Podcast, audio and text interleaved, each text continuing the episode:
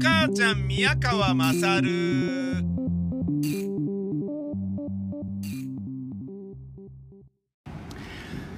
お前のお母ちゃん宮川勝です。おはようございます。プーチンの戦争。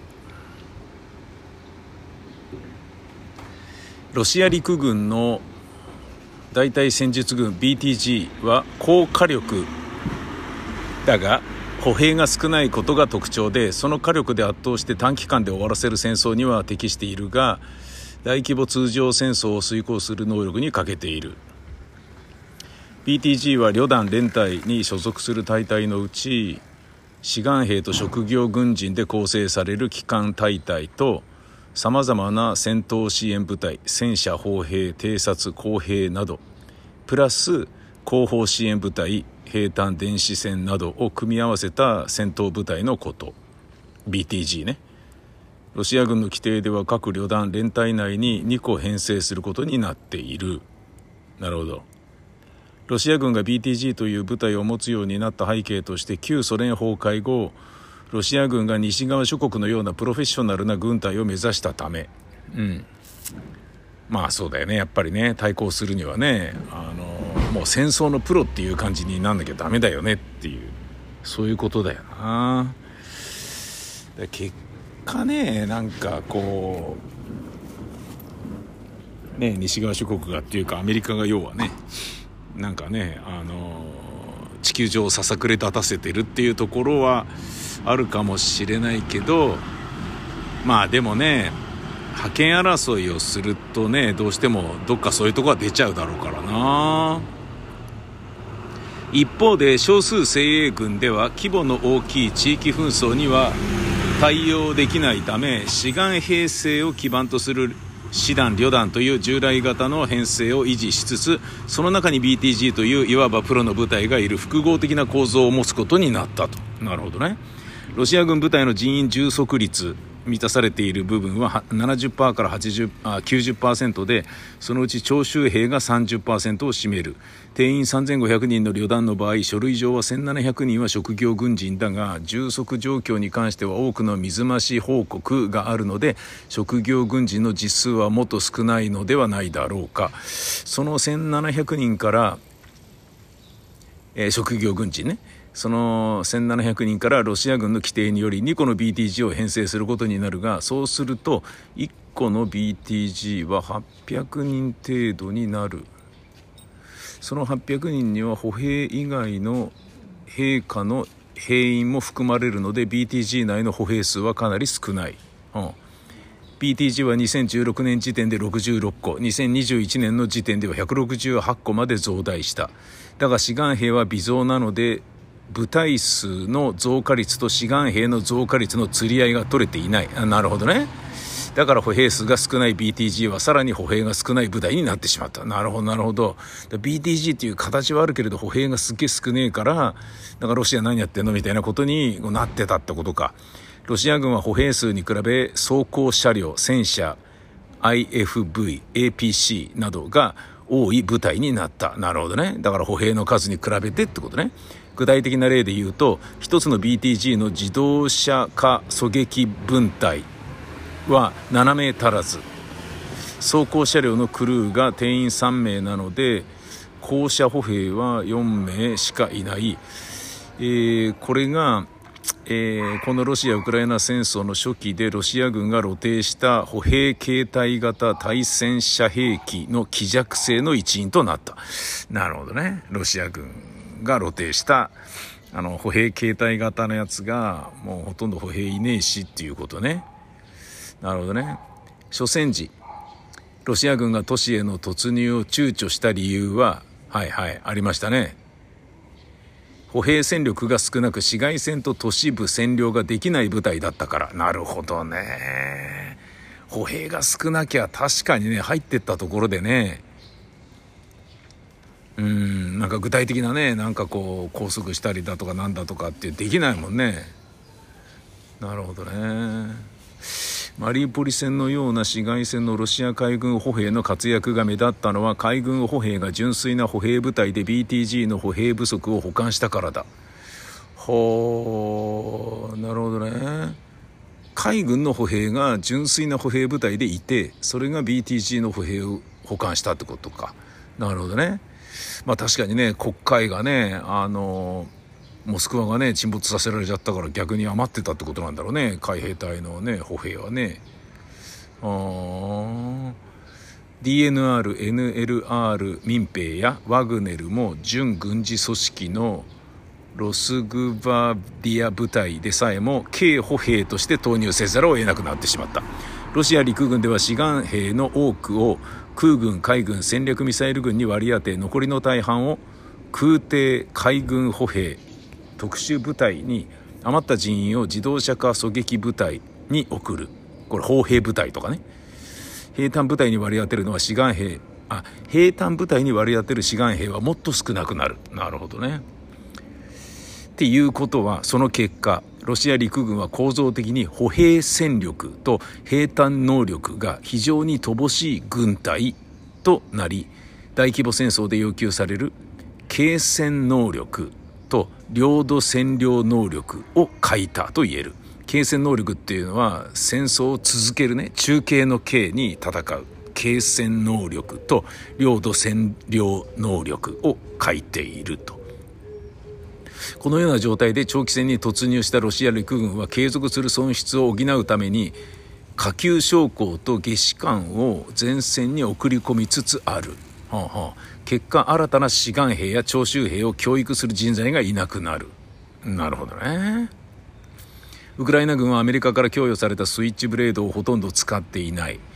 供与されたスイッチブレードはレーダーのような高価値で破壊可能な目標が近くにいると分かっている状況でしか効果的ではないし進出距離が短すぎる。しかも使いやすいように改造ができない。なるほど。爆薬を装備した商用ドローンを好むという例示があまりにも多い。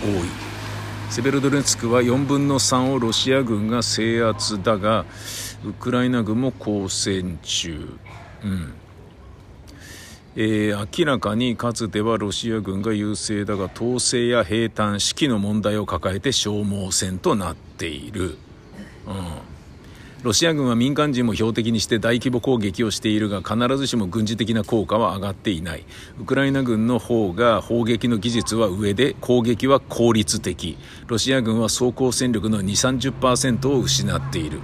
カナダは M777 榴砲弾の交換用砲針10本をウクライナに送るとのこと。砲針寿命は2500発。アメリカが新たに対艦ミサイルハープーン発射装置2機155ミリ榴弾砲18門と榴弾3万6000発まだ供与していない高機動ロケット砲システムハイマース用の弾薬をウクライナ軍に供与するけれど弾薬の数は今のところ不明、うん。だからこのね、えーと、ハープーンをね送るのももちろんだけど155ミリ榴砲弾をね送るっていうことになってでさだ152ミリなんでしょ？確かウクライナが。だから155送ってもらってもそれに合うあの門がなければ弾を送ってもらっても困るんだよっていうそういうことになってるらしいんだよな。アメリカとイングランドはドイツのケツを蹴り上げてウクライナへの武器を提供することを確認したとのこと。いやそうでしょ。うドイツちょっとひどいよね。この後に及んで何にも協力してないってどうなんだっていうね。あれねもう前の首相だったらねどういう判断したんだろうなとかさいろんなこと思うよね。やっぱ自分だけ良ければっていう国がこういう時にも出てくるっていうのがすごい悲しいしうーん。クソって感じだよないや今日は大変だったんですよね。あのまあ、朝、えー、自転車で西新宿5丁目に行かなければいけず、今日はですね、えー、っと、連続で講師の仕事があって、東京アナウンス学院と人力車のスクール JCA っていうお笑いタレント養成講座の講師の仕事があって、で、自転車で行くべえという感じだったんですよね。で、ちょっと離れてるんですよ。で、それが、車で行くよりも自転車でパッと行った方が間に合うだろうなっていう感じなので、っていうのもあって自転車で行ったんですよね。なんだけど、まあ、あの行くのに16キロぐらいかかんのかな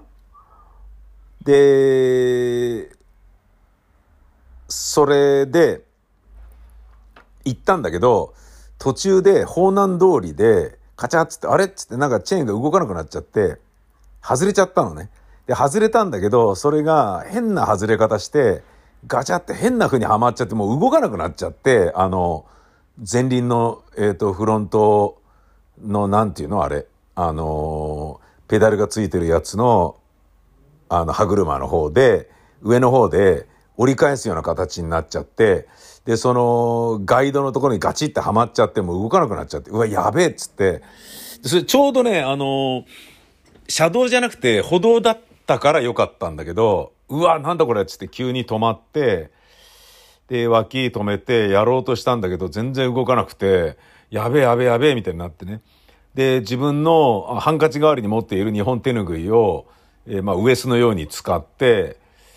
えー、手が汚れちゃうからね。まあでも手が汚れ、なんだかんだ汚れちゃったんですけど、なんとかならねえのかと思って全然動かなくて、あれ？と思って。で、ちょっと後輪をね、動かしてちょっとね、前後に揺さぶったりとかしたらガチャガチャガチャンとかって外れて、あ、よかったみたいな感じで。で、今度はそれをつけなきゃいけないじゃないですか。で、無事ついたから、ああ、よかったなんだけれども、その時に、えー、僕は例によって左手の薬指の、えー、血が止まらない状態にあるわけですよね。で、その左手の薬指は血が出てるから、それをなんとかしたいと思いながら、えっ、ー、と、血が出てる中指を使わないように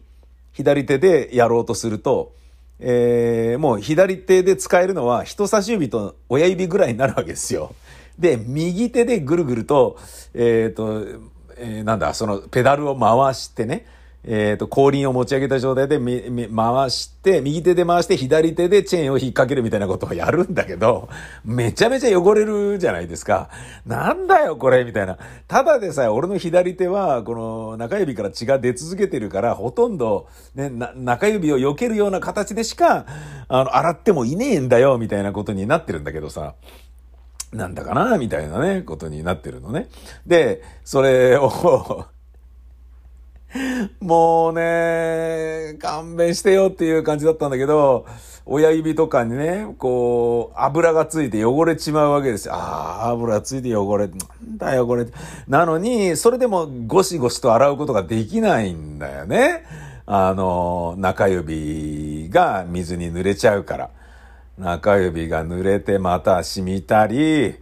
ね、こう、バンドエイドが汚くなると、そしてまた中に血だらけになっちゃうでしょっていう、そういうことなのに、なんだよこれと思って、まあとりあえずね、えー、着いたからいいから行くか、つって。で、えー、アナウンス学院のね、ラジオのフリートーク講座っていうのを教えてるところの職員室に行ったんですよ。で、早めに着いたから、まあよかった、つって、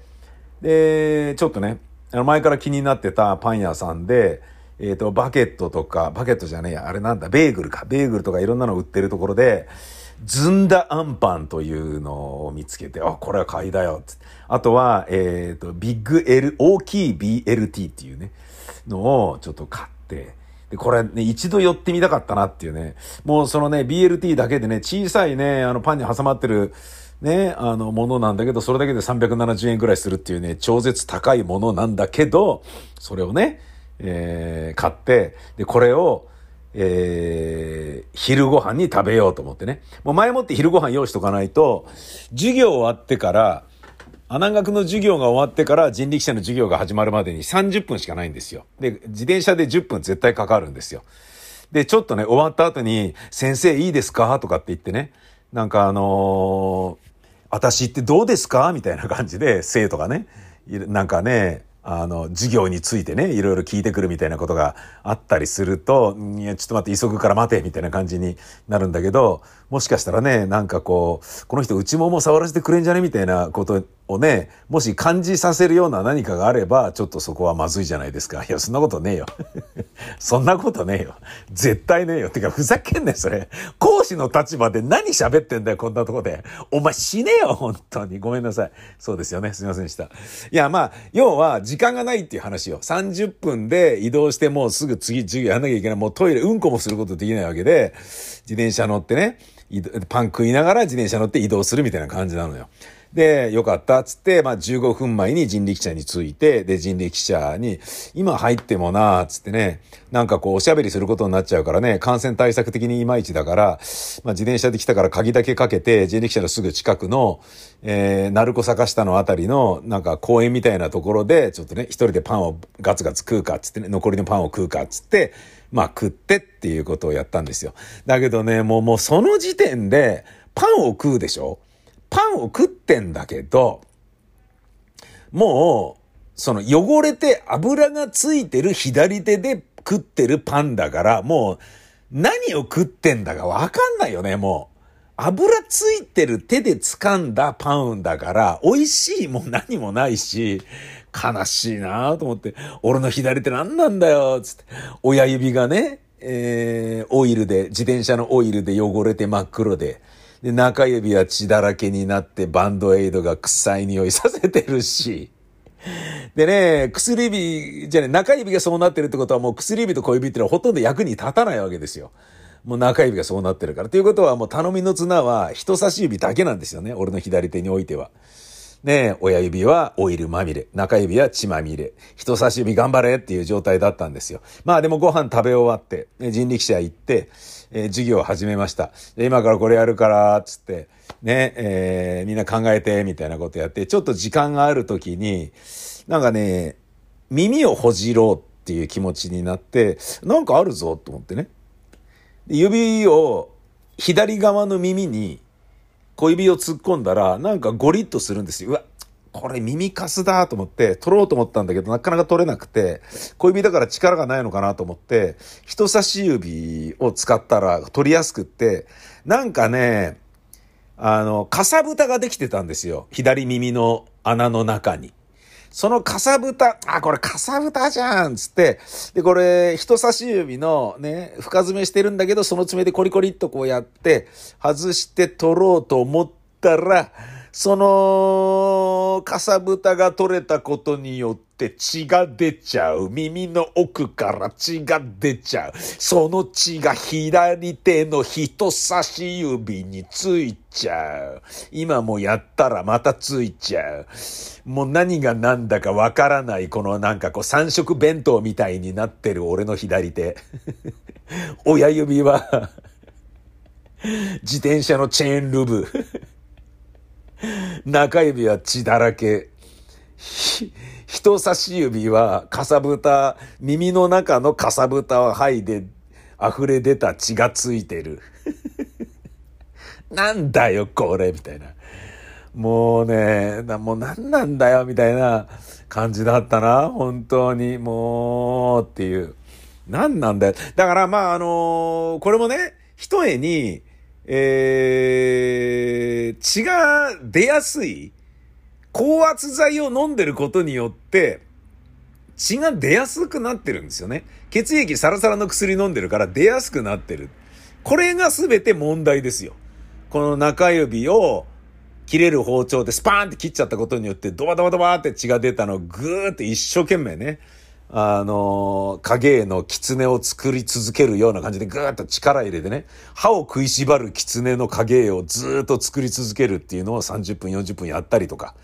腕が痛えぜみたいになってんだけど、もう30分やったんだから大丈夫だろうって指離すとブワーってまた血が滲んで、うわわわわわ、ボタボタボタとかね、何これみたいな。きつかったんですよね。